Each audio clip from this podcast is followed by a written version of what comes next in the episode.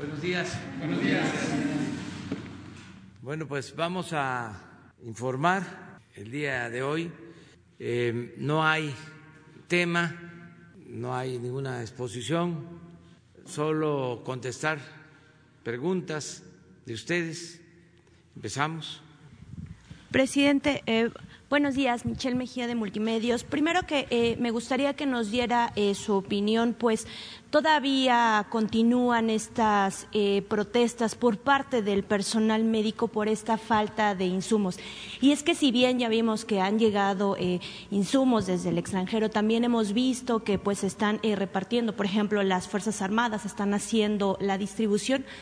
Algunos en algunas clínicas denuncian que pues se quedan, digamos que en las altas esferas, que digamos que de los directivos de las, de las clínicas, de los hospitales, pues ya no les bajan todos los insumos que incluso ellos han tenido que eh, pues solventar, poner de su bolsillo para que puedan eh, pues poder eh, protegerse porque se ponen en riesgo ellos, ponen en riesgo a los pacientes, a los familiares. ¿Qué podría decirle al respecto? Y ahorita le tengo otra pregunta. Bueno, mañana va a haber un informe sobre el inicio de una nueva etapa para seguir enfrentando la pandemia. Y voy a pedirle al doctor Hugo López Gatel que informe sobre este tema de cuánto equipo eh, para proteger a médicos, a enfermeras se ha adquirido, cómo se ha distribuido en todos los eh, hospitales. Yo tengo el reporte que no hay carencias. Puede ser, como lo estás mencionando, que se entregue eh, al hospital y que ahí se almacene o no se distribuya. Pero mañana informamos. Lo que sí aprovecho es para eh, reiterar mi agradecimiento sincero a todos los trabajadores de la salud, a todos los que están trabajando en hospitales COVID por su esfuerzo, por su entrega, por su humanismo, por poner en riesgo sus propias vidas para salvar eh, vidas ajenas. Es un acto de heroísmo y como hemos hablado ya a estas alturas ya hay fatiga, ya es una situación difícil, pero ánimo, ánimo, ánimo, vamos a salir adelante, ánimo a todos los trabajadores de la salud y al pueblo de México. Tenemos que sacar eh, fortaleza de eh, el interior de nuestro ser, de nuestra alma, para eh, salir adelante, como hemos salido siempre ante cualquier adversidad. Y ya falta poco, según los médicos, los eh, especialistas, los científicos y también los que están haciendo las proyecciones, matemáticos, eh, vamos eh, bien, ya se domó la pandemia, ya se alejó el riesgo de una saturación en hospitales que hubiese significado más pérdidas de vidas humanas y mucho dramatismo. Eso afortunadamente ya se superó. Desde luego tenemos que continuar con las medidas de sana distancia y vamos a la nueva normalidad que implica eh, comportamientos eh, distintos en nuestra convivencia, tanto en lo familiar como en lo público.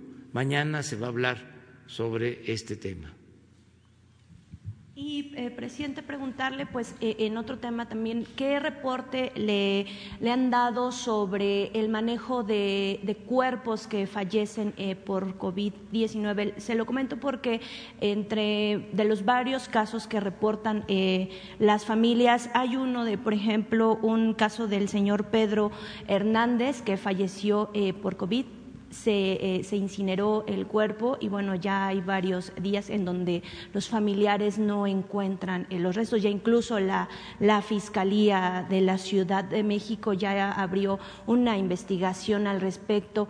¿Qué, qué reporte le han dado sobre eh, la, las autoridades, en este caso el seguro, el ISTE, sobre el manejo de cuerpos? Porque no es el primer caso que se da de este tipo en donde queman, este, creman los cuerpos, pero se los entregan a, otras eh, familias. En fin, no hay un control sobre y un registro sobre estos casos. Gracias. Sí, hay una coordinación que se integró desde hace más de dos meses con este propósito. La dirige Francisco Garduño y nos informa constantemente. Y en los estados, en el caso de la Ciudad de México, me consta, hay también una coordinación para atender a los familiares de las víctimas y ayudarles en todos los trámites y que no se presenten eh, irregularidades, eh, ningún hecho violatorio de derechos humanos. Eh, hay esta comisión, pero no tengo yo información sobre lo que me estás este, dando a conocer ahora sin embargo, vamos a investigar y vamos a ayudar a los familiares. Pues que tenemos que ayudarlos, que el gobierno es de ellos, que es un gobierno del pueblo, que en todo lo que podamos ayudar lo vamos a hacer. Nada más que eh, sepamos, porque yo no tenía conocimiento de esto, puede ser que lo esté llevando la eh, autoridad de la Ciudad de México.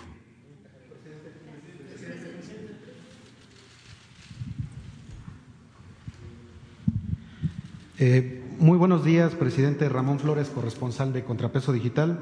Eh, presidente, en Contrapeso Digital hemos dado seguimiento al caso de la renta de 1.500 patrullas por 207 millones de dólares en la extinta Policía Federal.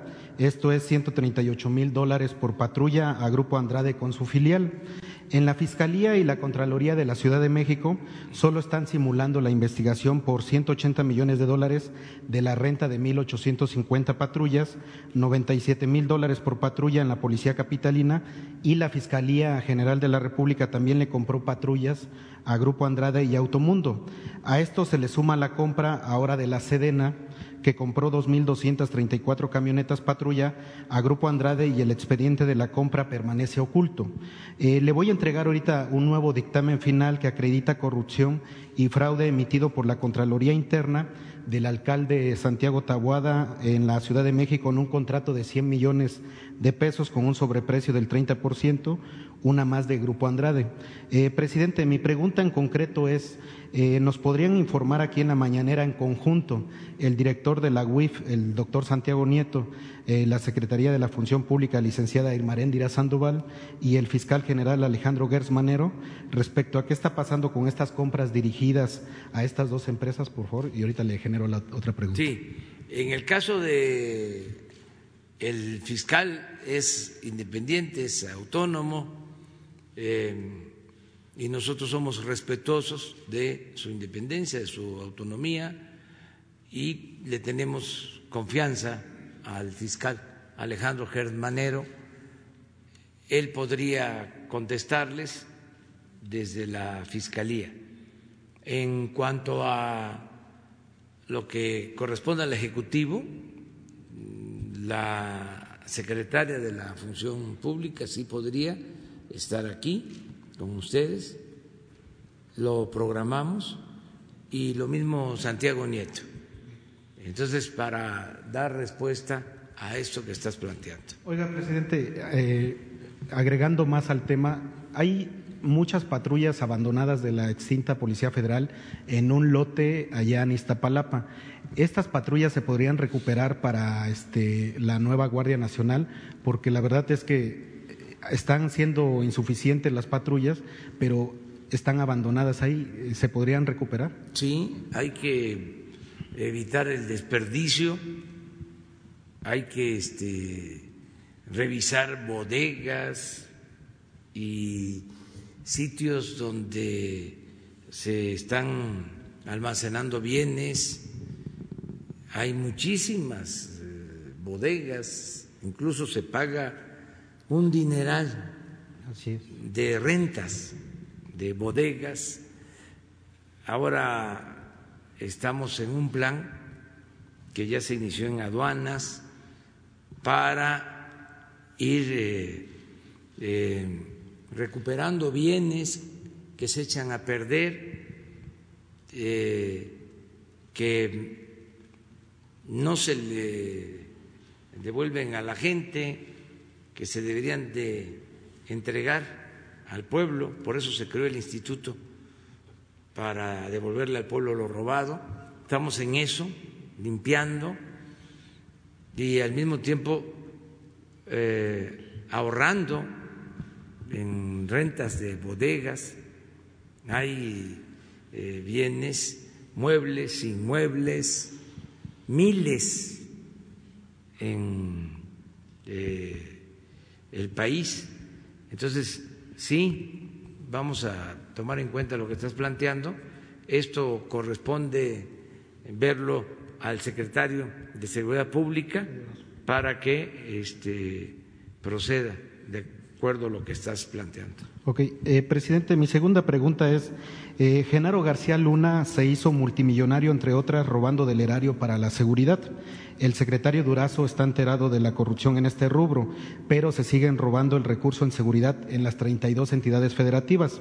Ahorita le voy a entregar un dictamen de un fraude por 10 millones de pesos que lo realizó Guillermo Fritz Herrera de la ex Policía Federal y Seguridad Pública. Él fue inhabilitado en Servimet y ahora trabaja en la Secretaría de la Contraloría de la doctora Sheinbaum.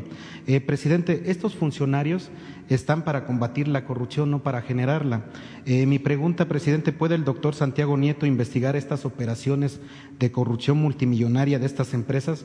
Ya que en Estados Unidos ya se investigan estos hechos por la SS y el corporativo de Ford en términos de la ley anticorrupción de Estados Unidos. Le voy a entregar todas esas pruebas ahorita a través de Jesús porque si hay un expediente abierto en Estados Unidos respecto a la compra de estas patrullas. No es de su sexenio, de una vez lo recalco, es del sexenio anterior, pero es una corrupción que se viene arrastrando. Sí, en todos los casos. Eh, ya lo hemos dicho, cero corrupción, cero impunidad. Eh, estamos limpiando, seguimos limpiando de corrupción el gobierno de arriba para abajo. Esa es una de las molestias que traen nuestros adversarios porque abusaron, se rayaron, se dedicaron a saquear y fue por parejo. Y desde luego, más arriba los de mero arriba. Nada de que la corrupción se da de abajo para arriba. Se daba de arriba para abajo. Y eh, se actuaba dando mal ejemplo. Y también eh, se disfrazaban de hombres de negocios, de empresas o de empresarios, cuando eran traficantes de influencia. Ahora que estamos revisando todo lo de sector eléctrico, es impresionante cómo concentraron tanto poder. en el discurso anti eh,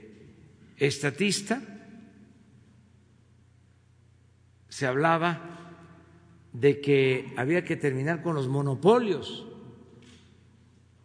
del Estado. Acabar con el monopolio, decían, de la Comisión Federal de Electricidad, de Pemex. Pero resulta que crearon monopolios particulares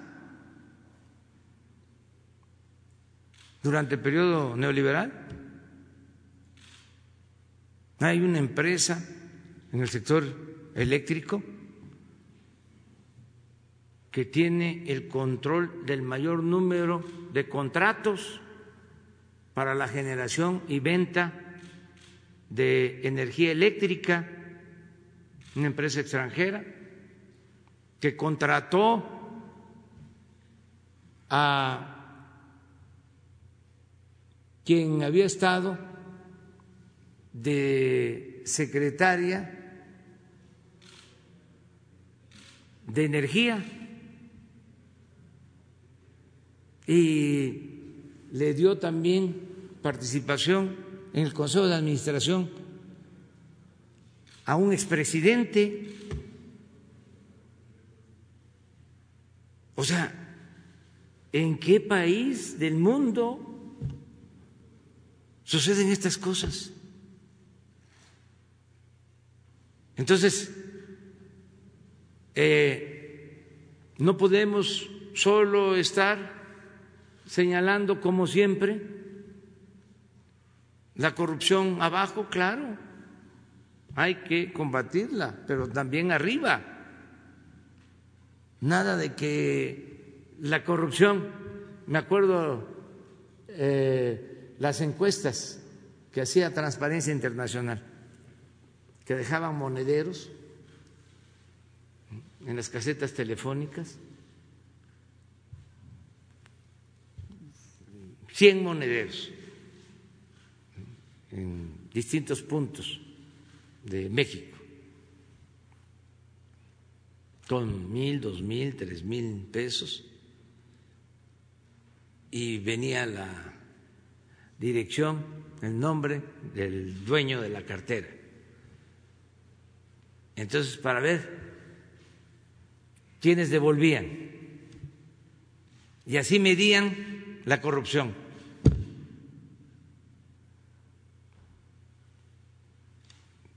Y arriba, nada. Medían este, la mordida, no las tarascadas. Y nos tenían así, este, engañados. No voy a dejar de hablar de cómo en política fiscal decían la solución es meter a todos los informales al padrón del SAT, que todos paguen impuestos, cobrarle impuesto a el viene viene. Ahí está la solución. Cuando los de arriba no pagaban impuestos o se los condonaban. Un doble discurso. No cabe duda que la verdadera doctrina del conservadurismo es la hipocresía. Doble discurso, una doble moral. Entonces, limpiar de corrupción, nosotros vamos a seguir atendiendo esto. Además, como lo he dicho, no solo es un asunto de índole moral, es que así nos ahorramos mucho dinero y ese dinero que se ahorra es el que se destina a apoyar al pueblo, a impulsar el desarrollo de México. Entonces, por eso tenemos que desterrar por completo la corrupción. Hoy en la mañana estábamos viendo lo de los médicos especialistas que dijimos ya no van a haber rechazados, porque estamos pensando no solo ampliar aquí para que puedan estudiar su especialidad, son alrededor de 50 mil los que presentan examen, entran 10 mil. Entonces, aquí vamos a procurar que se amplíe a 10 mil y los 30 mil eh, restantes les vamos a apoyar con becas para que estudien en el extranjero. Esto ya lo he dicho, pero ahora eh, salió de que hay que cuidar lo de la aplicación del examen, porque hay denuncias de que se vendía el examen.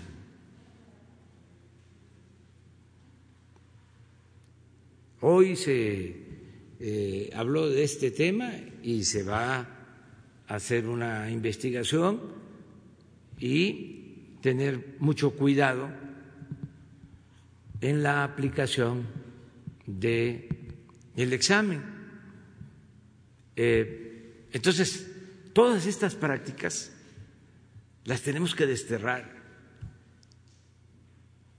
y eh, ayudar todos, lo que hacen ustedes aquí con denunciar, porque ayuda a que las eh, autoridades estatales, federales, actúen, como es este caso. Después tú, atrás, mujer, para. Y luego tú. Eh, muy buenos días, presidente de México, su servidor Carlos Pozos reportero de la Molécula Oficial. Primero un dato, señor presidente. El municipio de Catepec es el eh, primer municipio contaminado y el, segundo pues, municipio más contaminado por el COVID y el primero con fallecimientos eh, a causa de esta pandemia. Pero desgraciadamente, señor presidente, eh, ante esta pandemia, este municipio tiene un millón de habitantes que tienen escasez de agua son más de 120 colonias que no tienen agua y tanto Fernando Vilchis, presidente municipal, como eh, el licenciado Alfredo del Mazo, el gobernador del Estado de México, se culpan mutuamente y no solucionan el problema del desabasto de agua. Yo le pongo este dato porque pues eh, para poder combatir el, el, virus pues hay que estarse lavando, aseándose las manos y esto se ha convertido en un gran negocio, los pozos de agua en el Estado de México y el pipeo. La verdad es que venden las pipas hasta más de mil pesos, este, y a esas familias pues no, no creo que tengan dinero para estar pagando. Ese dato se lo quería compartir y le quiero hacer mi primera pregunta, señor presidente. Este, pese a que no se pronosticaba que en el mes de marzo los migrantes eh, hubieran eh, enviado cuatro mil millones eh, de dólares, rompieron récord. Pero resulta que el Banco de México da a conocer que en este mismo mes de marzo, ejemplares mexicanos y patriotas sacaron en plena pandemia cinco mil millones de dólares, presidente a través de fondos, eh, créditos, eh, depósitos de monedas de estos ejemplares eh, mexicanos. Hay fuga de capitales. además, hoy el Banco de México dice que México va a enfrentar una contracción muy importante y que hasta el 2021 la economía actualmente por la caída del precio del petróleo, por la crisis económica que mundial que se atraviesa y por esta pandemia eh, que seguramente en diciembre, noviembre se junte con la HN1, eh, tiene todavía la fortaleza para poder eh, seguir adelante y, poder salir adelante a esta contracción que se espera? Bueno, en el caso de, de Catepec vamos a, ver cómo está lo del abasto de agua. Es probable que tengan desabasto o que eh, haya lo que se conoce como tandeo y eh, el abasto con pipas. Catepec es el municipio con más población en el país. En Latinoamérica, es el municipio más grande de Latinoamérica. Entonces, este, creció muchísimo eh, en los últimos años y fue un crecimiento desordenado,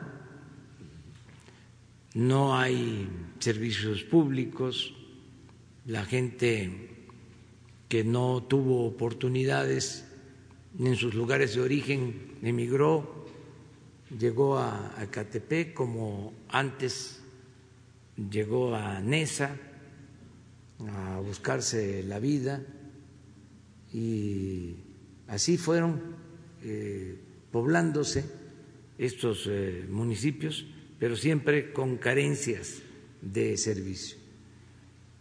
La gente ha hecho mucho por salir adelante. Vamos a ver cómo está lo del abasto del agua. Nosotros estamos eh, trabajando ya en apoyar para el desarrollo urbano en estos municipios. Hay un programa para eh, municipios conurbados aquí en la Ciudad de México. Vamos a intervenir como en 20 municipios del Estado de México, de las zonas más pobladas y pobres. Vamos a a intervenir con acciones de eh, servicios públicos para mejorar los servicios públicos, lo que tiene que ver con agua, con drenaje, con pavimentación, alumbrado, eh, desde luego seguridad. Tenemos ya un plan que se está eh, llevando a cabo junto con el gobierno del Estado de México le voy a pedir a Román Meyer que les informe. Ellos vienen aquí por las tardes, creo que de seis a siete, cuando este, esté aquí el secretario de Desarrollo Urbano, que les explique lo que se está haciendo eh, en general en colonias populares para mejorar los servicios públicos y en especial en el Estado de México, cómo se está este, trabajando. Y ver lo del agua, es un compromiso. Acerca de eh, los pronósticos del Banco de México, pues somos muy respetuosos nosotros de la autonomía del Banco de México. Desde luego, no este, coincidimos con sus proyecciones. Nosotros eh, pensamos que nos vamos a recuperar pronto. Pero no hay fuga de capitales de esos cinco mil millones de dólares. Sí, pero se debe a que con la crisis mundial, esa es mi explicación, eh, los eh, que invierten, sobre todo los fondos de inversión, eh, buscan mayor protección para su dinero. Y por eso cambian el destino de sus inversiones o sacan inversiones de países emergentes a eh, países como Estados Unidos, como Japón, eh, van a refugiarse en dólares, en yen. Eh, esto es lo que ha venido sucediendo. Ojalá y este, se pueda presentar este, una gráfica, eh, Carlos Torres, sobre el comportamiento del peso con relación a las otras monedas. Sin embargo, en los últimos tiempos están regresando inversiones. Por eso se está apreciando el peso.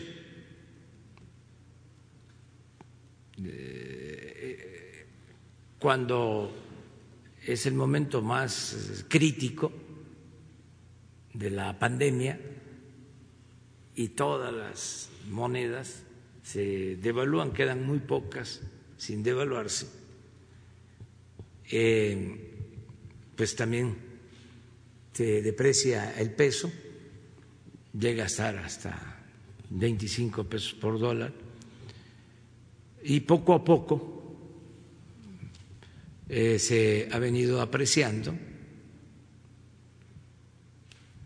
está a 22, 30, 22, 20 ha llegado a estar. Ya nosotros no canto victoria todavía.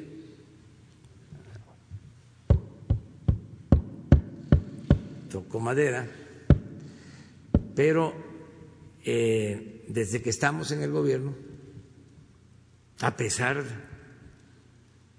de la pandemia y de la crisis mundial, eh, la depreciación del peso solo es del 10%.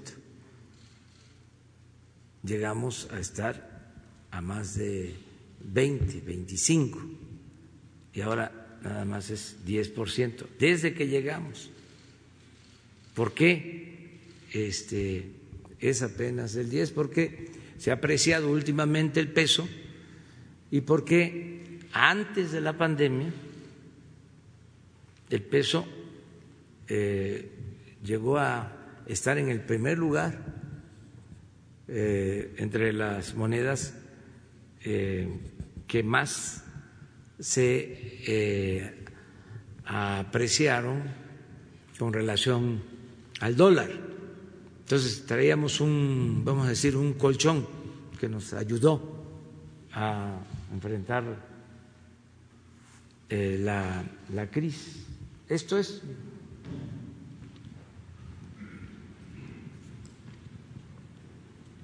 Esto que les decía, miren, a pesar de la crisis económica.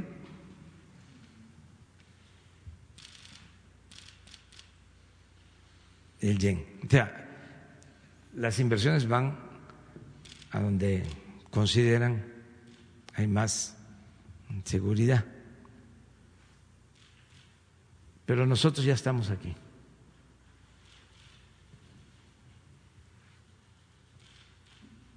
Desde que llegamos, y estábamos en 25.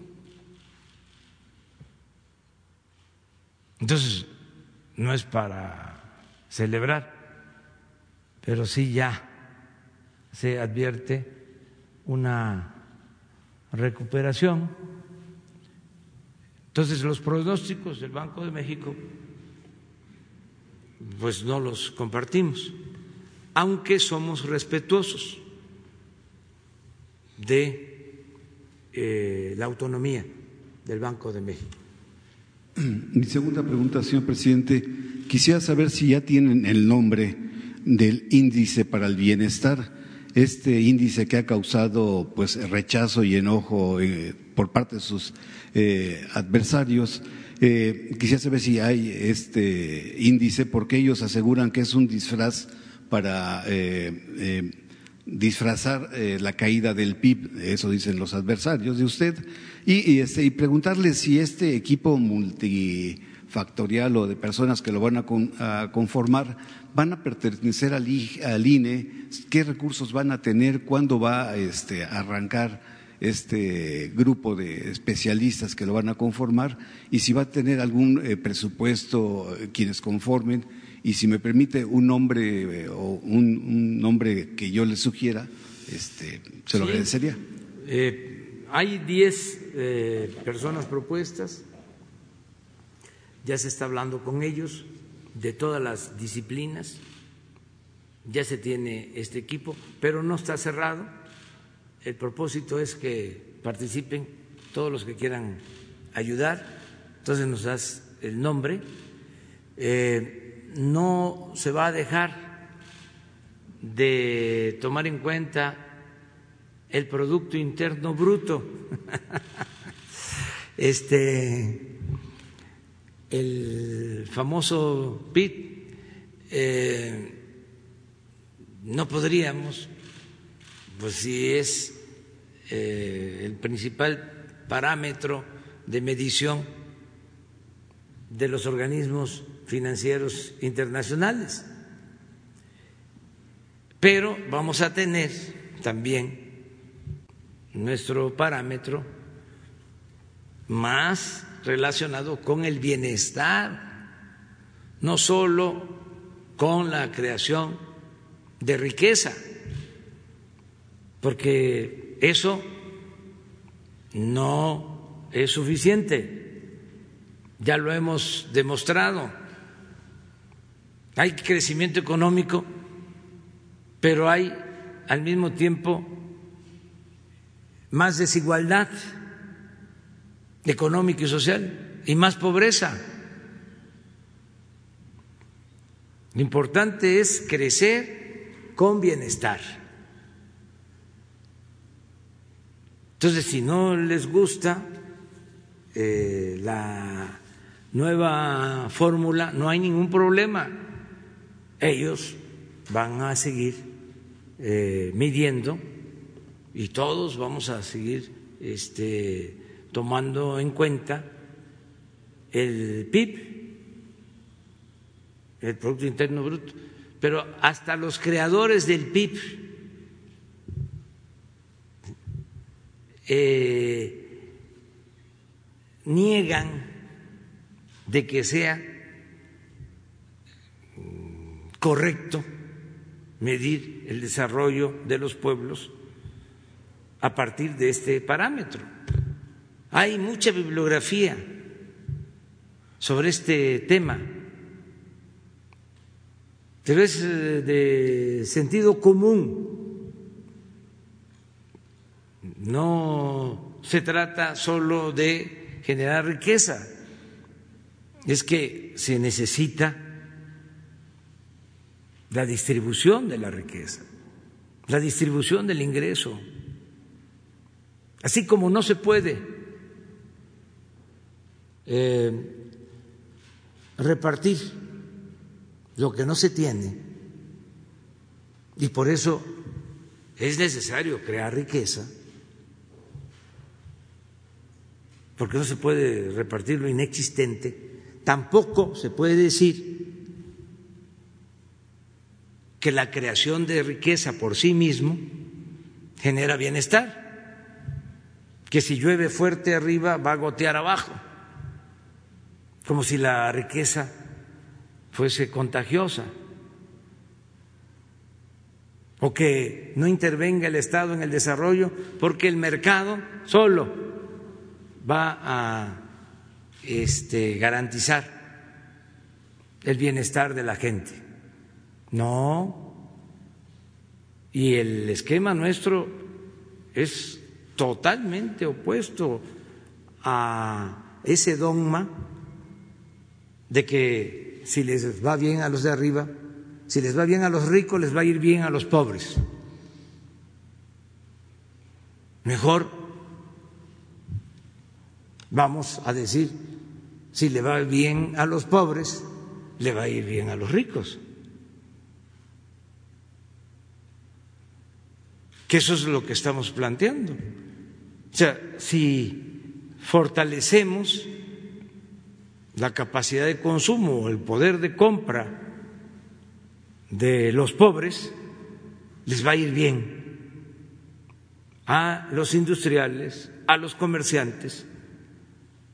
Si los de abajo no tienen ni siquiera para lo básico, para lo indispensable, pues ¿cómo va a prosperar el país?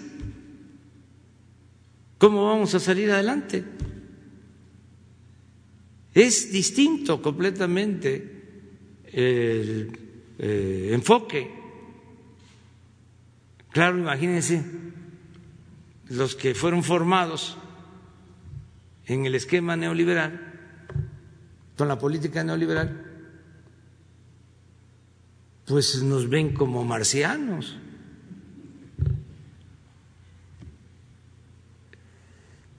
Planteando estas cosas.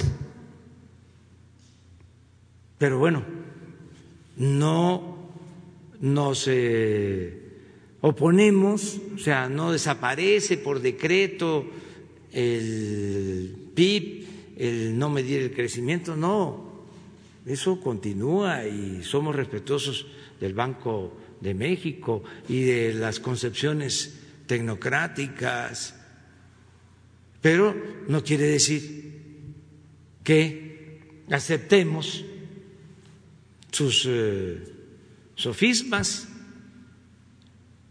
ya basta de engaños, además este, son fórmulas eh, realmente muy elementales que se aplicaron en todo el mundo. Y mm, los técnicos llegaron a creerse científicos los economistas, con todo respeto. Se elevó la economía a rango supremo y se subordinó todo lo demás, todas las disciplinas, todas las profesiones. Era la economía. Había un presidente de estos este, famosos por promover el neoliberalismo y las privatizaciones, que le decía a su secretario de Hacienda, tú no vayas a las giras para que no vayas a llenarte de sentimiento escuchando las necesidades del pueblo, porque tú tienes que ser frío, hasta despiadar en la aplicación de la política neoliberal. Es como la fábula, el cuento de los que protestaban en el Palacio del Rey, y había mucho ruido, mucha bulla, y el rey preguntó que si qué quería esa gente que gritaba. Ya fueron sus súbditos y le dijeron al rey de que estaban protestando porque tenían hambre. Y el rey expresó, ¿y qué es eso?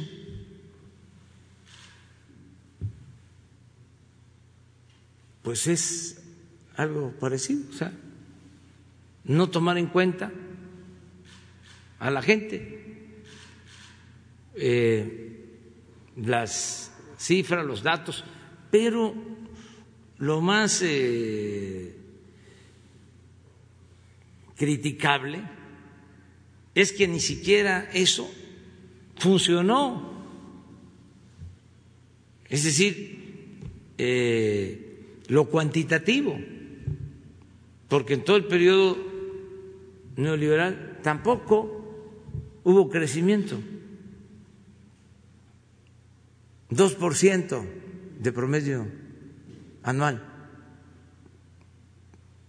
mucho más bajo que otros países. Estamos hablando de ese parámetro de crecimiento. Y vaciaron al país.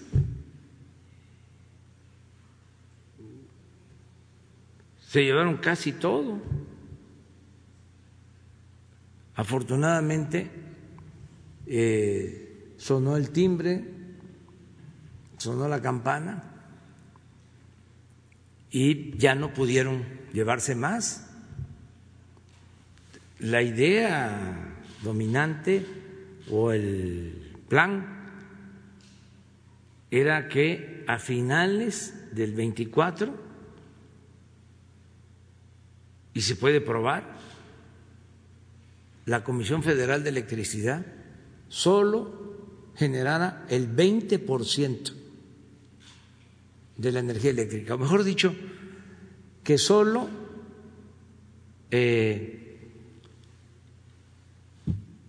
influyera en el 20% del mercado de la industria eléctrica. El 80 para finales del 24 iba a estar en manos de particulares. Y eso no. ¿Cómo dejaron? Este, pues 50 y 50. Así recibimos. ¿Cómo queremos entregar? Ya lo hemos planteado. 54, 46 o sea, no estamos impidiendo que los particulares también participen, pero necesitamos fortalecer la Comisión Federal de Electricidad, porque si se lo dejamos a los particulares, no vamos a poder cumplir con el compromiso de que no aumente el precio de la luz. Porque los particulares ya se demostró van por la ganancia, por la utilidad, o en este tiempo que privatizaron, de, no aumentó el precio de la luz. Claro que aumentó. Entonces no quiero yo que digan, ofreció que no iba a aumentar el precio de la luz y sí aumentó. no va a aumentar, ni va a aumentar en términos reales el precio de las gasolinas, ni del diésel, ni del gas. Pero para eso necesitamos poner orden y que nos ayuden las mismas empresas a entender que son otras circunstancias. Esto que está sucediendo ahora, que nos están pagando los impuestos, que lo celebro, lo reconozco, porque es una actitud muy responsable, responsable. Y así lo están haciendo otras empresas. Pero así está la situación en el mundo. Todos tenemos que reducir nuestras pretensiones en lo material, tanto a nivel individual tenemos que ahorrar, ser austeros, hacer a un lado el consumismo. ¿No es socialismo? No, es juarismo. ¿Qué decía Juárez? Que se aprenda a vivir en la justa medianía. O lo que decía el poeta Díaz Mirón, nadie tiene derecho a lo superfluo mientras existan quienes eh, carezcan de lo estricto.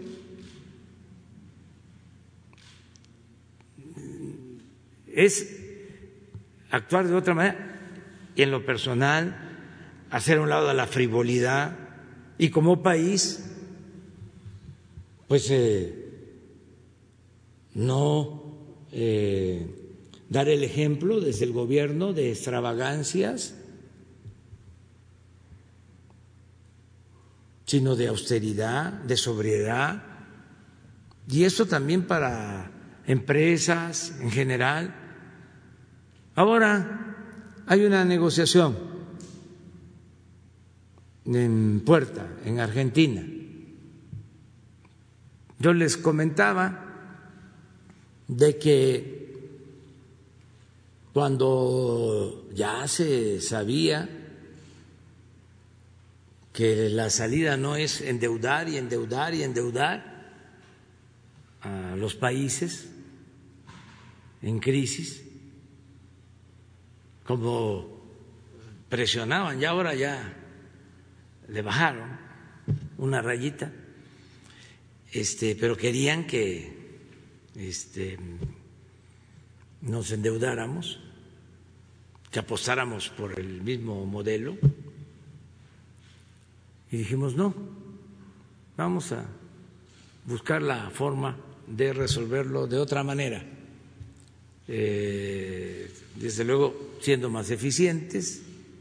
Por eso aprovecho para pedirle a los legisladores que nos ayuden con las dos iniciativas que enviamos, una para extinguir fideicomisos, porque era un abuso, y lo podemos probar, se usaba dinero de manera discrecional, para eso creaban los fideicomisos, y desde luego que había corrupción entonces esto no significa que se van a quedar sin apoyo los creadores, los cineastas, los investigadores. No, van a seguir recibiendo su apoyo. Nada más que lo vamos a hacer de otra forma. Les vamos a entregar de manera directa lo que les corresponde sin estos instrumentos de intermediación administrados por gente sin escrúpulos. Entonces, eso es lo que estamos planteando. Poner orden porque calculamos que son como 250 mil millones de pesos que están así, regados en fondos y en fideicomisos. Imagínense lo que nos ayuda, 250 mil millones para que nos entiendan los tecnócratas y se pongan contentos. Es un punto del PIB. este Eso, más el combate a la corrupción, la austeridad, la eficiencia, eso nos va a permitir no endeudarnos. Y todos tenemos que ayudar. Les comentaba lo de Argentina. Le recomiendan al gobierno anterior que se endeudara. Incluso, esa fue la recomendación del Fondo Monetario Internacional, cuando ellos sabían que no iba a haber capacidad de pago. Aquí existe una corresponsabilidad. Quiebran la economía de Argentina Ahora, este, están en negociación de su deuda. Yo espero que haya un arreglo, pero el mismo fondo ahora, y además lo celebro,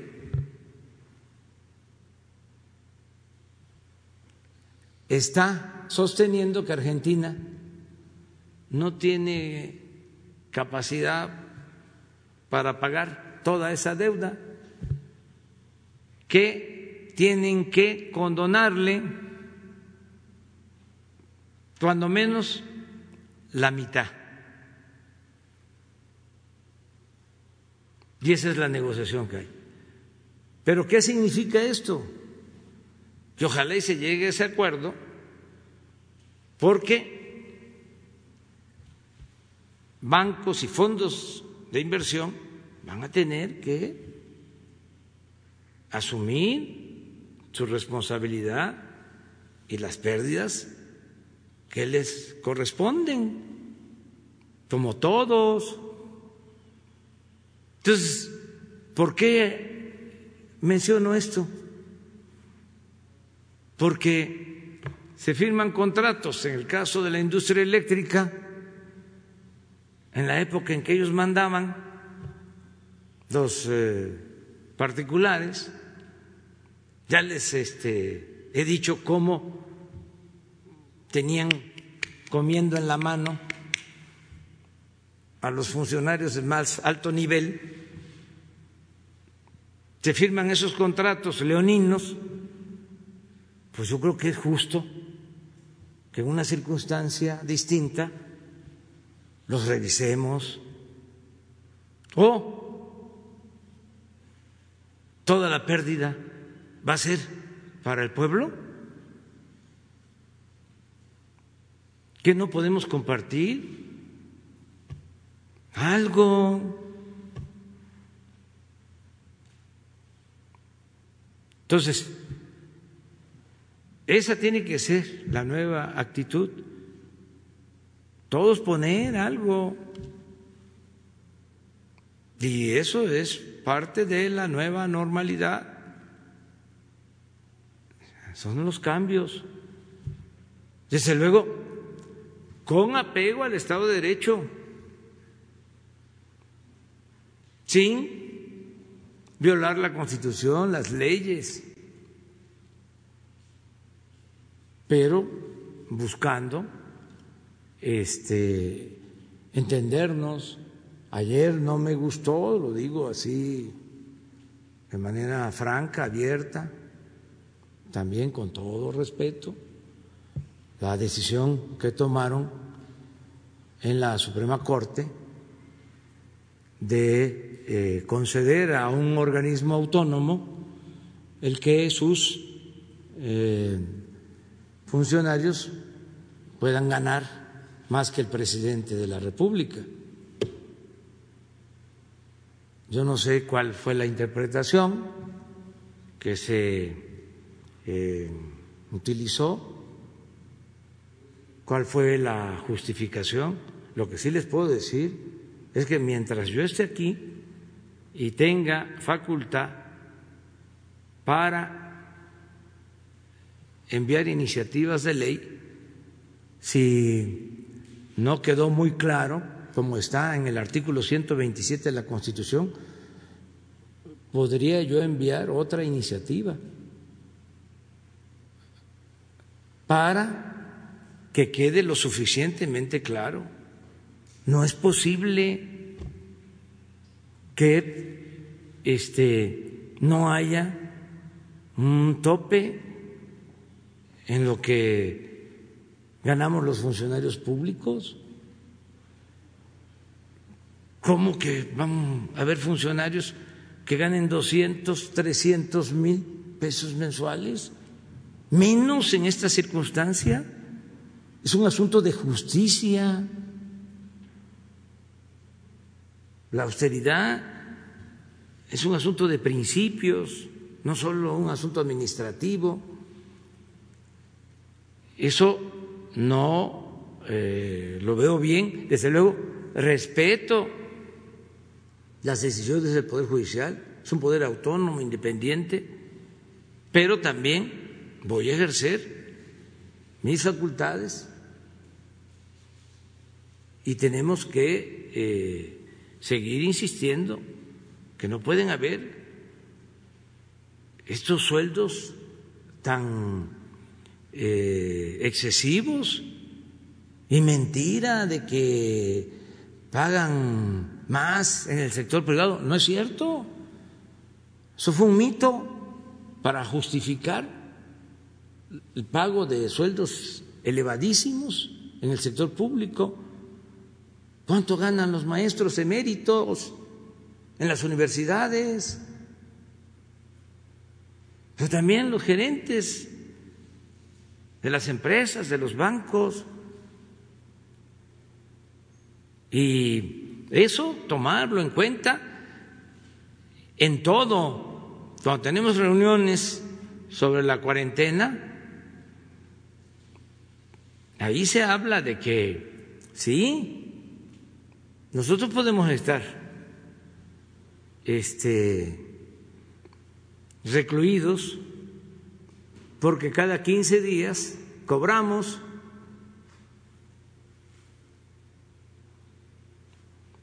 y los que no cobran ni los que tienen que buscarse la vida día con día. Entonces, ¿qué no tomar conciencia de eso? Más cuando se está en un proceso de transformación. Imagínense que eh, tener la dicha enorme de llevar a cabo una transformación, de hacer historia y que todavía nos paguen, pues somos privilegiados.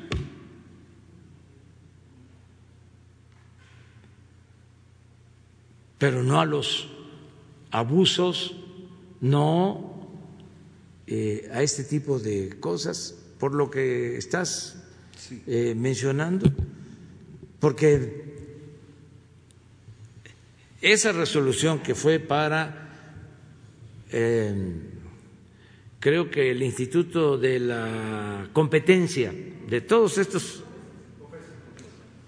todos estos este, organismos que crearon, yo pregunto, este, ¿Qué? ¿Ya no hay monopolios? todos estos organismos. No, pues ahora, con esa resolución, van a querer otros. ¿Cómo se llama ese organismo? Pero ¿cómo? Esas son las siglas. Comisión Federal de Competencia. Comisión Federal de Competencia. Aquí vamos a ir señalando este, ¿cómo se llaman estos organismos? Vamos a ver quién sigue, a ver qué va a pasar con los este, consejeros de el INE. Y ahí aquí vamos a ir viendo. Y vamos a ir viendo, bueno, derecho de la información, a ver cuánto ganan. O sea, y vamos a ir tratando este asunto. No me puedo quedar callado, ofrezco disculpa sobre este tema. Y este, si lo consideramos necesario, vamos a ver cuáles fueron los elementos. A lo mejor es porque no está muy claro en la Constitución de que nadie puede ganar más que el presidente. Entonces, si no está muy claro, vamos a buscar la forma de eh, hacerlo más claro y volver a enviar la iniciativa este, para que sean los legisladores los que resuelvan. Y finalmente, las redes sociales proponen que el índice se llame AMLOVER, ah, por sus iniciales de AMLO y VER. No, decir no, no, no, no, no, no, no. Eso es todo. No, imagínense. No, no, no, no, no, no, no, no, no, no, no. Este, tiene que ser algo relacionado con el bienestar este, así, bienestar, o sea, nivel de bienestar o eh, la, el, el, índice del bienestar, o sea, por ahí. Y este, las dos, ustedes, porque Buenos días, presidente. Eh, yo quería preguntarle que, bueno, más bien decirle que mientras Quintana Roo se prepara para la reapertura económica, al mismo tiempo el sargazo ya está llegando a las playas. Eh, ¿Qué apoyos están proyectando para atender este asunto? Bueno, el antecedente del sargazo es que el año pasado, había mucho sargazo en las playas, te pensaba que era un asunto eh, muy difícil de resolver. Yo fui allá a una gira, dije que íbamos a, a resolver el problema, porque había toda una campaña este, de que ya se iba a afectar o a acabar la afluencia turística por el sargazo, que era muy grave. Y sí, desde luego es un problema. Pero se enojaron también porque dije, lo vamos a resolver. Y nos pusimos a trabajar.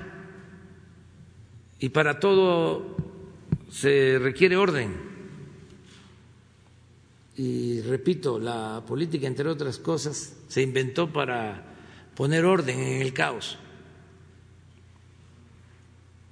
Entonces, lo primero que hicimos fue decidir como responsable o nombrar como responsable eh, al, al almirante Ojeda, secretario de Marina. Y eh, él se hizo cargo de un plan y se limpiaron las playas. El año pasado se resolvió. Y lo mismo ahora. Pero ahora tenemos la ventaja de que ya se tienen embarcaciones que se fabricaron en este tiempo para eh, recoger el sargazo. Pues son varias, ¿cuántas? Sí, vamos a pedirle el informe al secretario de Marina, que venga aquí, que venga, realmente Ojeda, que han hecho un muy buen trabajo con los eh, gobiernos municipales y con el gobernador de Quintana Roo, o sea, en coordinación. Seis barcos. Eh, entonces, no hay ningún problema. Las eh, playas están limpias, ese era el informe que tenía. Eh, sí es un asunto que se da por temporada eh, hay que ver este arribo de, del sargazo, pero tenemos eh, cómo, enfrentarlo. por otro lado, y es buena noticia, este, ha ido bajando el número de casos en Cancún, como también en Los Cabos, en los centros turísticos. Con mucho cuidado, con mucho cuidado, este, con la participación de todos, autoridades locales, federales, sobre todo siguiendo las recomendaciones de el sector salud se van a ir abriendo las posibilidades de eh, promover la actividad turística.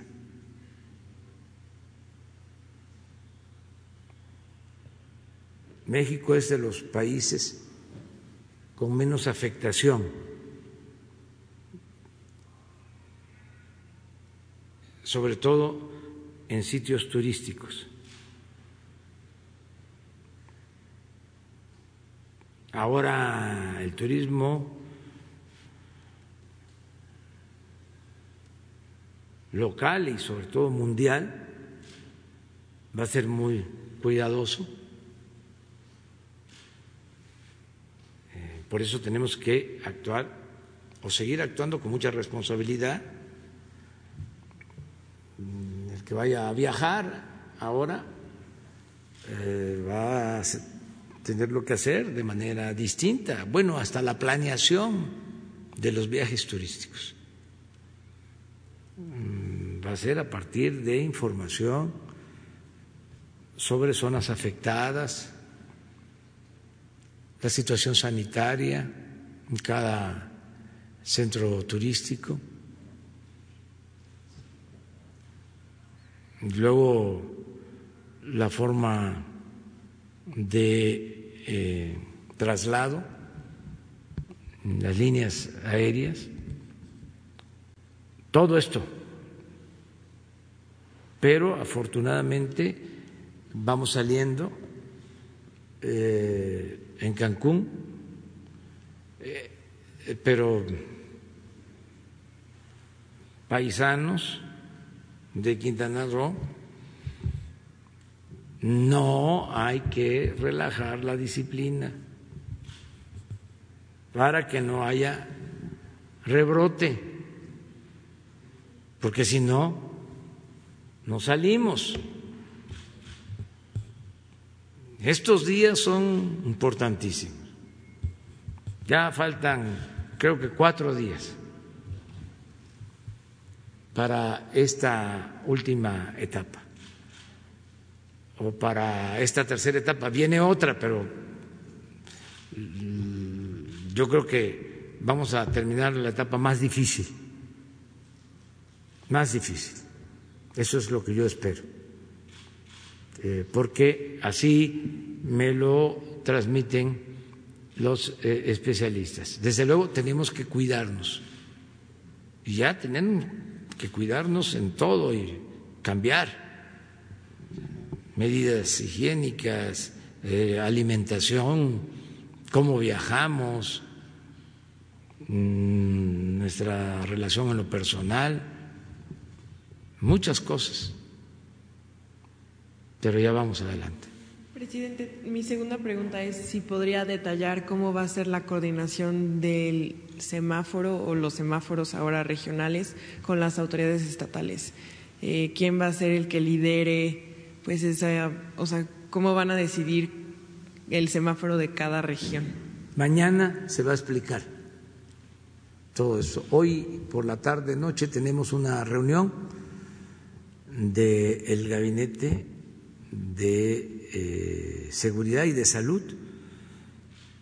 Va a estar también el secretario de Educación Pública. Mañana van a estar con ustedes para informar el doctor Alcocer, secretario de Salud, el subsecretario Hugo López Gatel,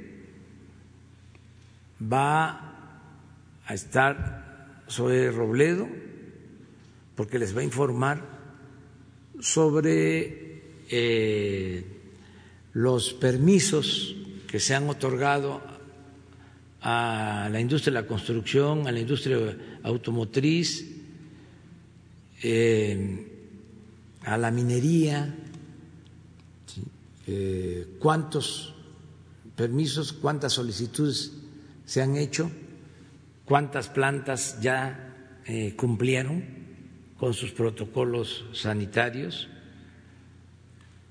Mañana se va a informar sobre eso.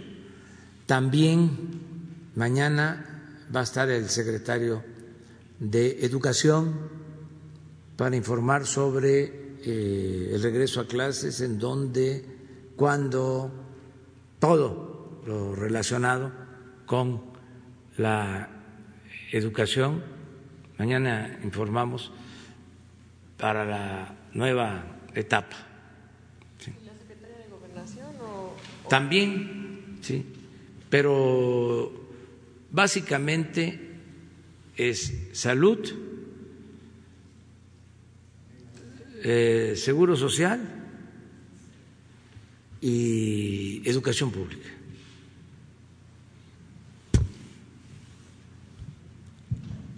Buen día, presidente. Eh, preguntarle en primer lugar, bueno, mañana también, o más bien hoy que tengan la reunión, le van a seguramente a decir qué va a pasar con lo de las giras, si le van a dar luz verde o no, pero preguntarle si independientemente de esta decisión usted tal vez estuviera dispuesto a eh, retrasar al menos una semana esta salida o tiene que ser ya la próxima semana, por un lado. Pues mire, eh, este, ya tomé la decisión de salir porque necesitamos eh, reiniciar nuestra vida pública y ir hacia la nueva normalidad con todos los cuidados. Mis adversarios este haga lo que haga, no les va a gustar nada. Este, si me quedo, que por qué eh, estoy encerrado, que por qué este, no doy un mensaje de inicio de la nueva etapa hacia la normalidad en El País, que es un periódico de España, que defiende a todas estas empresas del sector eléctrico. En la época de Porfirio Díaz, eh, los inversionistas extranjeros tenían sus periódicos en México. O sea que había un periódico de España en México, como un periódico de Estados Unidos, incluso en inglés, en México, defendiendo a sus empresas. Un poco ese es el papel del país. Entonces, los entiendo, desde luego no comparto esa política editorial, aunque son libres y nosotros respetuosos del derecho a disentir, pero sale un reportaje porque ahí nos atacan un día sí y el otro también, pero es por esto de los eh, contratos, de las eh, industria eléctrica.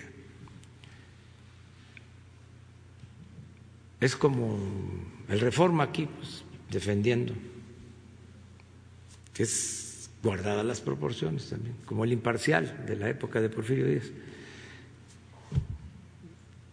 Eh, critican que porque tomé la decisión de salir, pues sí voy a salir, ya está el plan, nada más que lo voy a hacer mm, a partir de el lunes, terminando esta fase, esta etapa. Y con mucho cuidado, ya lo di a conocer ayer, mañana voy a insistir de nuevo, voy a dar a conocer qué sitios voy. Es muy importante que yo eh, vaya a dar estos banderazos para iniciar la construcción del tren Maya, porque son empleos, muchos empleos, y se necesita reactivar nuestra economía. Y ya lo dije, sí, se trata de un experto que es un investigador que tiene su ingreso asegurado o de un servidor público como nosotros, que tenemos nuestro ingreso asegurado, pues podemos quedarnos todo el tiempo inactivos. Pero hay mucha gente que requiere que la economía eh, empiece a, funcionar, salir del estancamiento económico para eh, superar esta crisis. Y justamente en el tema turístico también se había mencionado que eh, pues no se daría marcha atrás definitivamente a los puentes eh, a los puentes por días festivos y que incluso se estaría pensando en, en, crear uno más. ¿Sí se está pensando en este plan o qué otro plan estarían echando a andar precisamente para el tema de turismo? Este me pidió el secretario de Turismo que yo reconsiderara eh, el que celebráramos las eh, eh, fechas históricas en su día, que este, no fuesen puentes, que el 20 de noviembre eh, fuese el día eh, festivo de celebración, porque es el aniversario de la Revolución Mexicana que significa mucho para todos, significó mucho para todos, significó justicia, significó mm, democracia eh, en su momento, significó eh, soberanía, libertades. No podemos olvidar nuestra historia y no podemos hacer a un lado las gestas de nuestros héroes. En el periodo neoliberal querían que nos olvidáramos de la historia. Se hicieron hasta películas eh, ninguneando a Morelos y a Hidalgo. Bueno, se quitó el retrato de Juárez en la época del neoliberalismo, la época del esplendor conservador. Entonces no querían ya que recordáramos nada. Entonces vámonos a los puentes.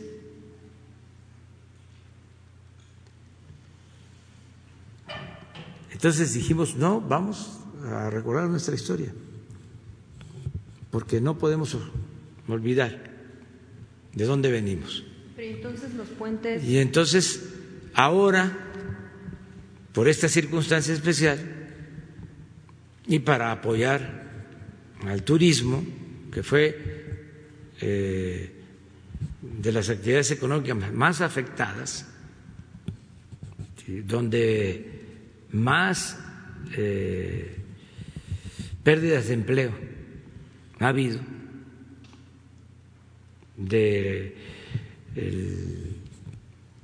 casi millón de empleos que se han perdido, de 20 millones 500 mil, porque también si no solo dan la cifra de la pérdida del millón, pero hay se tenían 20 millones 500 mil empleos, de acuerdo a los trabajadores inscritos en el Seguro Social. De esos,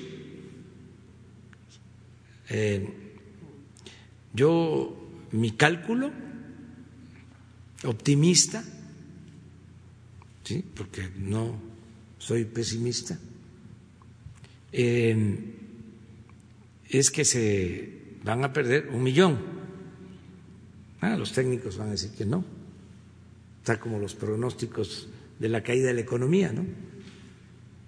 Los pronósticos de ayer del Banco de México están peor que los pronósticos del Fondo Monetario Internacional para México. Salieron este más eh, bueno, eh, realistas eh, que los eh, del fondo. Entonces, ahora, porque se perdieron más empleos en el turismo, pues ahí, a petición de Bueno, los empresarios del sector, a través del secretario de Turismo, Miguel Torruco, eh, yo mm, acepté de que cuando menos un año eh, continúe con los puentes, se continúe con los puentes. Esta es otra contribución de nuestros héroes.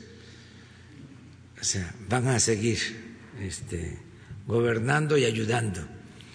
Eh, entonces, sí, para el nuevo calendario escolar se considera lo mismo de antes, los puentes, con la idea de reforzar y de ayudar al sector turístico.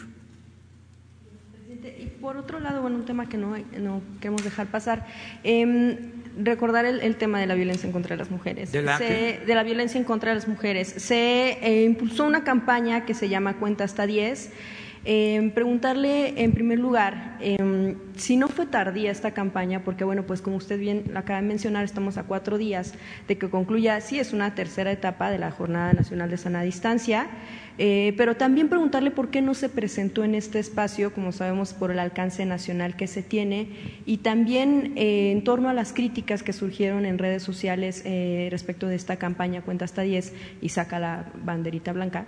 Eh, porque bueno, pues de alguna manera eh, lo que muestran eh, las críticas, la molestia a las propias mujeres que han sido violentadas es que pues un agresor no se puede detener a contar hasta 10 y que además en esta campaña pudiera mostrarse a las mujeres como quienes fomentan incluso este tipo de actitudes. Esas tres preguntas en torno a esta campaña. Sí, yo soy, insisto, respetuoso del derecho de las mujeres y la protección a las mujeres. Estoy a favor de eh, el movimiento mm, feminista. No soy feminista, soy humanista, pero por ser humanista estoy en contra de la violencia a las mujeres y a cualquier persona. Estoy en contra de los crímenes de odio. Los eh, conservadores se volvieron feministas. El otro día vi, creo que ayer, una caricatura muy buena de el dirigente del PAN con una pañoleta de las que usan las feministas, sí.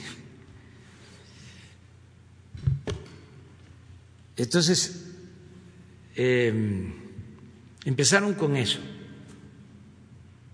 queriéndonos eh, ubicar como machistas. Yo toda la vida he luchado por la igualdad del hombre y de la mujer. fui de los primeros en impulsar la participación de mujeres en la vida pública. Fui jefe de gobierno y del gabinete de aquel entonces, eh, ocho mujeres, seis hombres. Cuando ningún otro movimiento eh, o gobierno, a ver si hay antecedentes de lo que les estoy diciendo, a ver si hay otro gobierno que haya hecho lo mismo. Ahora mismo son más las mujeres en los cargos claves que los hombres. Ustedes ven cuando vienen a informar sobre los programas de bienestar. ¿Qué es lo más importante para el actual gobierno? El bienestar. ¿Y quiénes manejan esos programas? Puras mujeres. Eh, lo de la participación, el que la mitad de los legisladores sean mujeres, tuvo que ver con nosotros. Nosotros denunciábamos, porque cuando se empezó a exigir que las candidaturas fuesen este, en igualdad, eh, empezaron las simulaciones. ¿Saben qué hacían los de los otros partidos? Eh, inscribían a su esposa.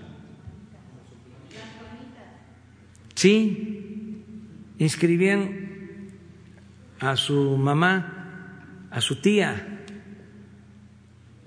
para cumplir con la cuota. Presentábamos denuncias contra eso. Y ahora de repente, este, como si fuese el mundo al revés, terminamos nosotros cuestionados por los conservadores. Pero bueno, todo esto es entendible eh, en las redes, sobre todo en estaba yo viendo eh, un portal en donde se da información sobre finanzas y referitean. Abre uno el portal, yo lo uso para ver cómo está eh, la relación peso-dólar, me interesa verlo. Entonces, eh, utilizo mi iPhone 25 este, y lo pongo y me sale, lo primero es un reportaje sobre el movimiento de marzo, pero eso ayer todavía, sobre el movimiento de las mujeres de marzo. Un reportaje, desde luego en contra del gobierno. ¿Se acuerdan que una vez vino aquí la señora Denise Dresser? Bueno, ayer, o sea, tres días ese portal le dio este el tiempo a esa este, conferencia en donde estuvo aquí la señora. Tres días repitiendo. Entonces, eh, si se tardaron. Pues eh, fue algo que a lo mejor no se dio a conocer a tiempo, porque nosotros llevamos desde hace años defendiendo a las mujeres. Y, presidente, disculpe, quitando el tema de la en lo político, justo por qué no se dio a conocer esta campaña aquí, dándole la importancia a lo que tiene que ver con el movimiento feminista y no lo que tiene que ver con la oposición. Siempre se da a conocer, constantemente. La ministra Olga Sánchez Cordero, Nadín, constantemente. Pero es otra cosa. Es que hay eh, una oposición a lo que hacemos, una oposición conservadora. También no debemos de, eh, exagerar, porque se ha portado muy bien la oposición.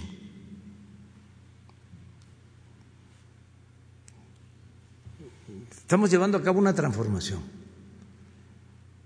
Y en las tres transformaciones que han habido, la oposición se, se, portó muy mal. Imagínense lo que pasó cuando la independencia. Excomulgaron, asesinaron a Hidalgo, a Morelos. Fue terrible la oposición en la reforma.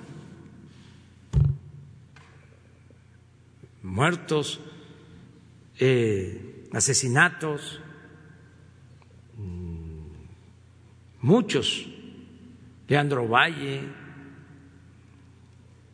Ocampo, Comonfort, por bandas de conservadores. Hablábamos de que fueron a, al extranjero a traer a Maximiliano. Bueno, el mismo fusilamiento de Maximiliano es un periodo de mucha violencia, es una transformación que costó muchas vidas. La revolución, ni hablar. En ese sentido, fue cruel, como todas las revoluciones.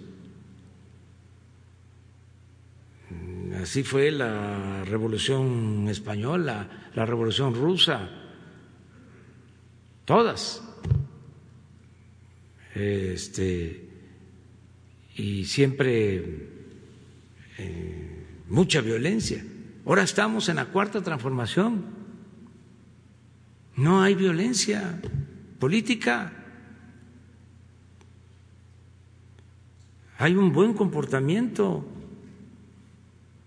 de nuestros eh, opositores. Lo de los periódicos y de los medios, pues es parte de la libertad que debe de existir en una auténtica democracia. Pero no pasa más que se conforma un grupo para eh, derrotarnos políticamente hablando. Y salen fotos de todos los que integran este grupo. Y al poco tiempo, del mismo grupo, salen a decir, yo me deslindo. Yo no fui tomado en cuenta, yo estoy en contra del presidente, pero no pertenezco a ningún grupo.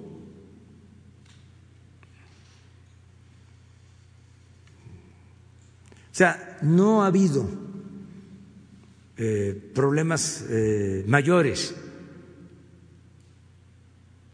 Hoy va a darse a conocer una primera parte de una entrevista larga que le di Epimenio Ibarra. Son varios capítulos donde hablamos de estos temas. Creo que hoy empieza a difundirse la primera parte. Y hablo de estos temas. Sí, va a estar en YouTube, creo. ¿No cobran ahí? Ah, sí. Entonces sí va a estar. Y también lo voy a subir yo. Sí, muy bien.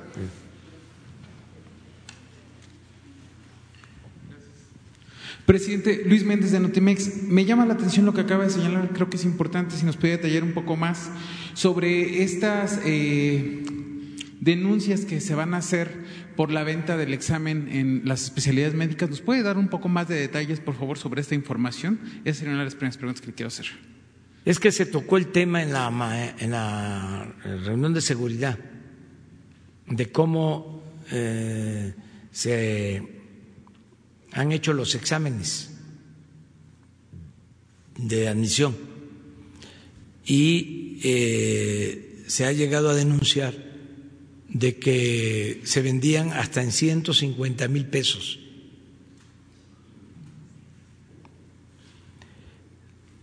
Eso de acuerdo al informe.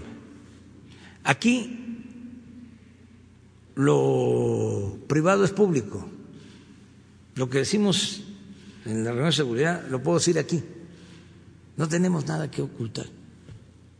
Entonces, eh, se eh, habló de presentar una denuncia y de hacer una investigación. Yo fui de la idea, aunque todo esto se está analizando, de que mejor preparemos las condiciones para que esto ya no vuelva a suceder, porque el examen es en septiembre, o sea que nos da tiempo. Incluso el secretario de la Defensa presentó un sistema de evaluación que ellos tienen, de una especie de banco de preguntas y minutos antes, de, manera automatizada, se hace la selección de las preguntas que se van a eh, realizar para los exámenes, para las evaluaciones. Y habló de que tienen capacidad para evaluar así a hasta tres mil este, elementos. Ellos lo hacen para eh, la definición sobre ascensos en grados. Y se habló de otros mecanismos. Eh, se habló del caso de Chile, que había también mucha corrupción en el examen de selección. Y se le pidió en ese caso eh, la participación de un organismo de la ONU. Y a partir de ahí se resolvió. Se vio también eso como una posibilidad para el caso de México. Pero de que va a cambiar la forma de este, aplicar el examen, sin duda. O sea, vamos a limpiar. Y el acuerdo es que solo en México de 10 mil pasa casi al doble. Se habló de 18 mil para septiembre, casi al doble.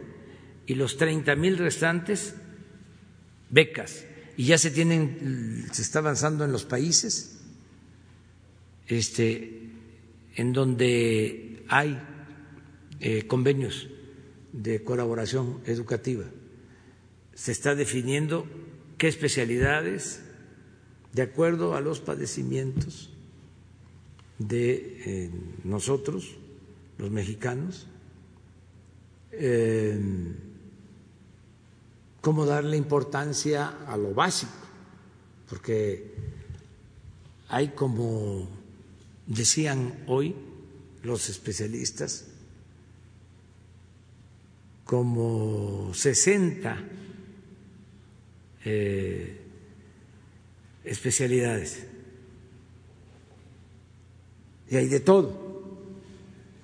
Pero necesitamos escoger primero las que nos hacen falta, eh, que tenemos más carencia, y luego las que tienen que ver con las enfermedades, sobre todo las enfermedades crónicas y el convenio que se tiene que establecer para que los médicos regresen con plaza y al mismo tiempo que eh, tengan que dar servicio en hospitales públicos, los especialistas. Entonces, estas pruebas de ingreso a, a la especialidad se está evaluando cuál va a ser el nuevo formato, no hay un formato definido. Sí, no va a ser el mismo. Eso sí se los puedo garantizar. ¿Sobre las demandas se evaluaría también o, no va a haber demandas? En general, sí. Sí. Presidente, tengo una segunda pregunta. Em, hay investigadores de, del sistema de centros públicos de investigación de CONACIT que están haciéndole un llamado a su gobierno para que reconsidere este recorte eh, en sus presupuestos. Eh, institutos como el CIMBESTAT, el Centro de Investigación de Estudios Avanzados, o el Centro de Investigación y Docencia Económicas, el CIDE, por ejemplo, están dentro de estos centros de investigación y pues están asegurando que hay, este recorte afectará su operación, o incluso el Instituto Mora, en donde también se les recortaron las becas, se les suspendió el pago de las becas y las estudiantes o los estudiantes están exponiendo que estos pagos incluso les sirven para pagar sus rentas porque viven eh, en la ciudad y son de otros estados. Son, digamos, las peticiones que están haciendo para que usted, eh, desde la Secretaría de Hacienda, reconsidere este recorte al 72% de su presupuesto, ya que, por ejemplo, en el caso del CIDE, dejará de operar incluso en su sede física. En el CIMBESTAP se detendrán investigaciones que tienen que ver, por ejemplo, con el COVID. Entonces, el llamado que están haciendo es eh, si su gobierno podría reconsiderar este recorte que afectaría a la operación. Es que no hay tal recorte. Es que el decreto establece de que no se va a suspender a nadie, nadie va a perder su trabajo, ningún eh, trabajador al servicio del Estado. Eso es parte del decreto, o sea, para aclararlo bien. Eh, se van a seguir entregando los apoyos de manera directa. Es el caso de eh, las escuelas y de los mismos investigadores. Ahora voy a poner un ejemplo. ¿Qué pasaba antes? Eh, el dinero que se destinaba al mantenimiento de las escuelas Eh, se enviaba a través de dependencias, de intermediarios.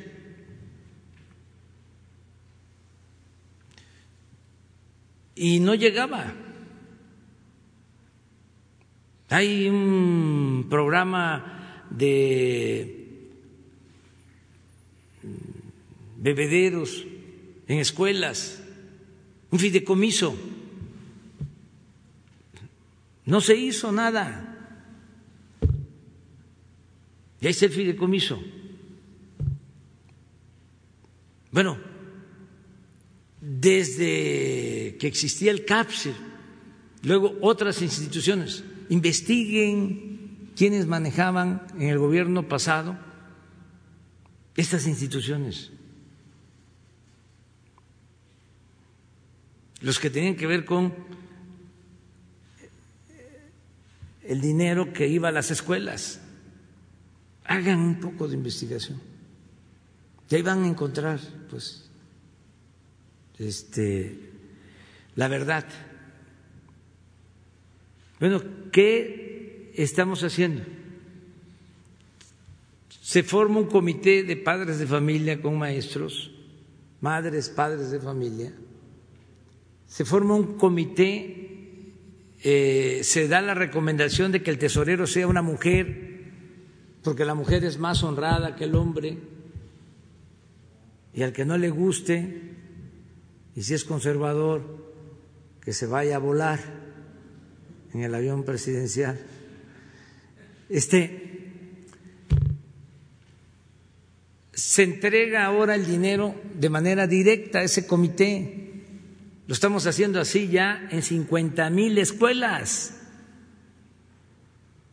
De la tesorería de la federación al comité, que aquí aprovecho para decirle a los comités, ya vayan a sacar su dinero que ya lo tienen en el caso de que ya se haya constituido su comité,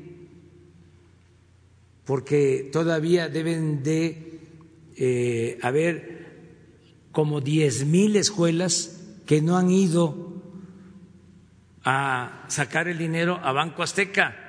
Ahí está. Y informar que ya vayan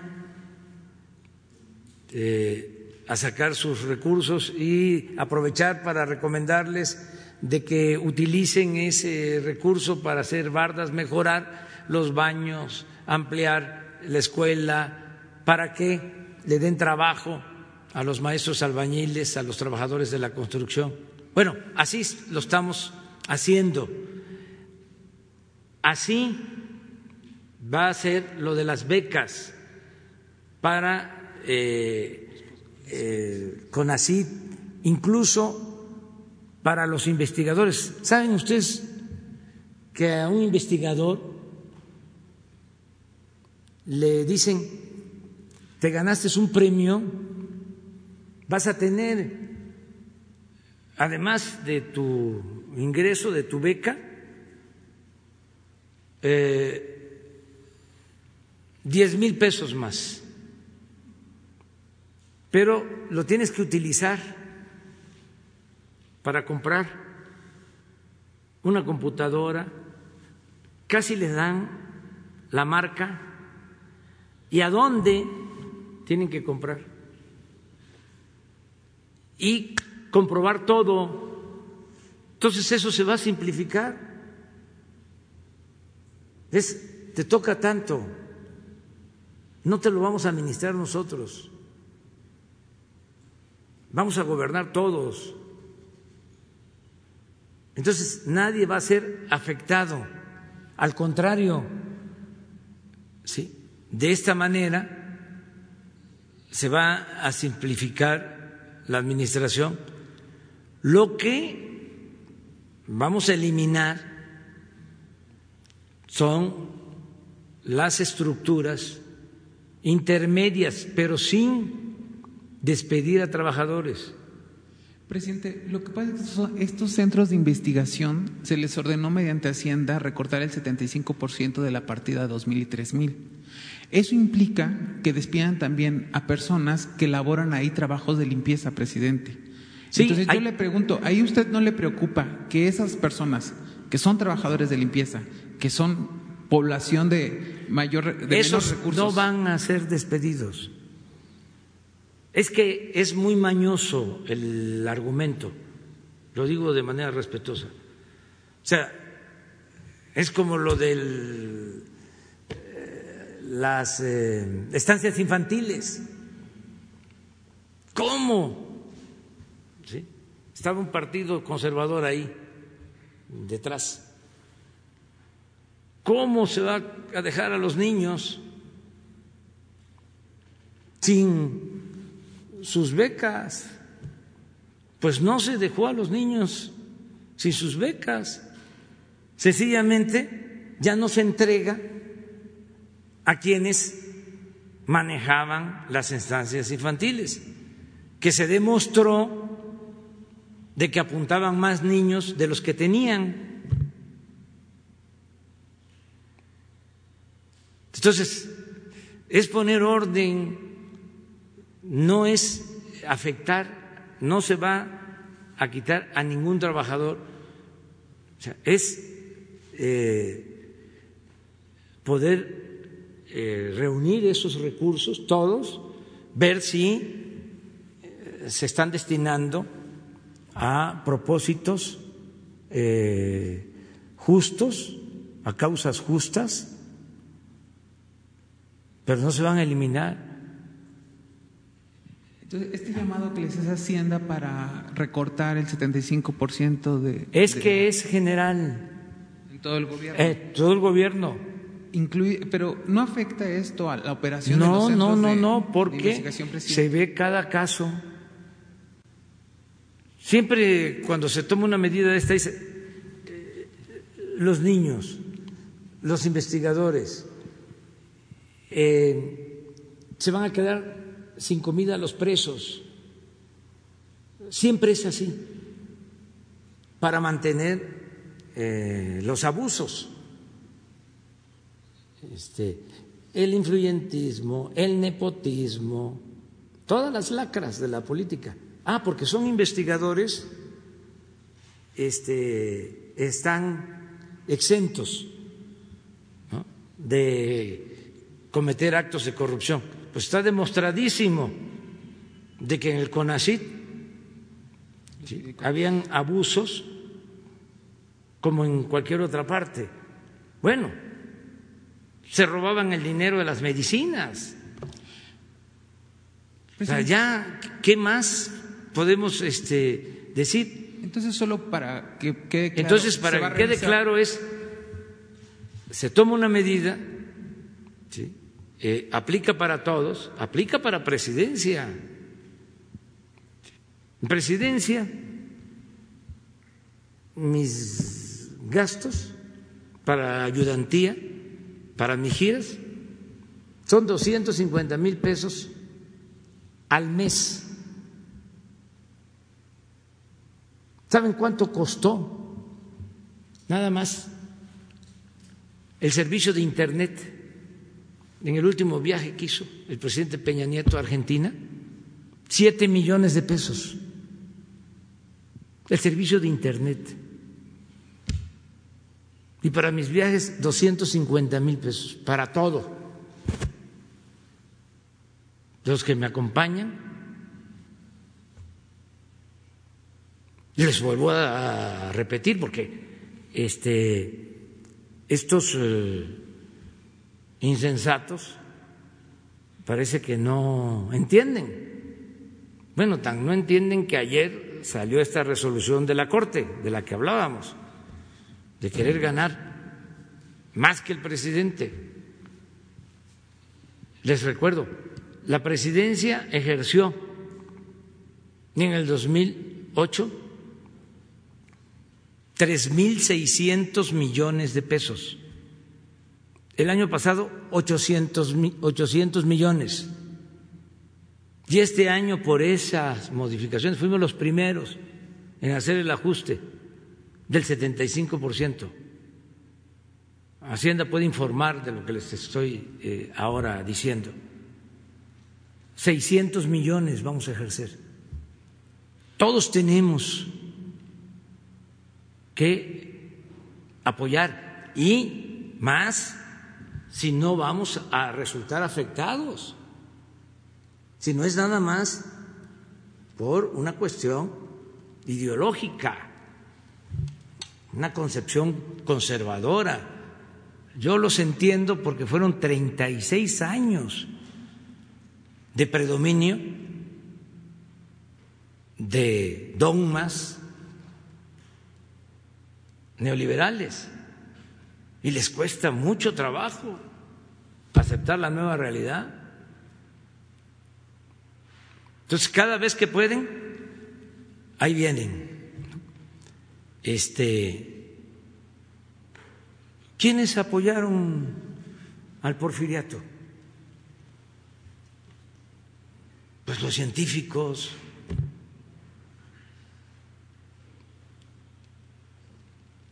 El grupo de científicos, así se les conocía. A veces, ¿sí? no todos los que se dedican a la ciencia, no todos los que se dedican a la cultura,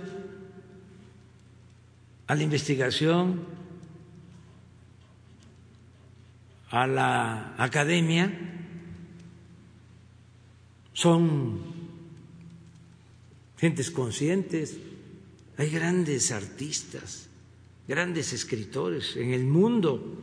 Hay un escritor que no menciono por su grandeza, porque hay ahora últimamente este, escritores que se meten a formar grupos en favor del conservadurismo, hasta premios Nobel, que son buenos escritores, pero no grandes escritores, que son cosas distintas. Eh, Carpentier, que era un gran escritor, nunca le dieron el Nobel de literatura y así a otros. Pero eh, en cuanto a esto, eh, los eh, científicos apoyaron siempre a, a Porfirio Díaz y al conservadurismo, y les hablaba yo de un gran, gran escritor latinoamericano. Pues era muy conservador. Llegó en una ocasión que vino a México a recomendar de que lo mejor para México era que nos anexáramos a Estados Unidos. Y les estoy hablando de uno eh, grande, grande, grande, grande, grande, grande. O sea que hasta que se les puede decir, eh, te lo perdono, porque eres brillante, o sea, eh, como escritor, que tampoco, pero digo, entonces, no la academia los científicos, los premios Nobel. Acuérdense que también les han dado premios Nobel a personas impresentables. Bueno, ya, nos vemos mañana. Adiós, adiós.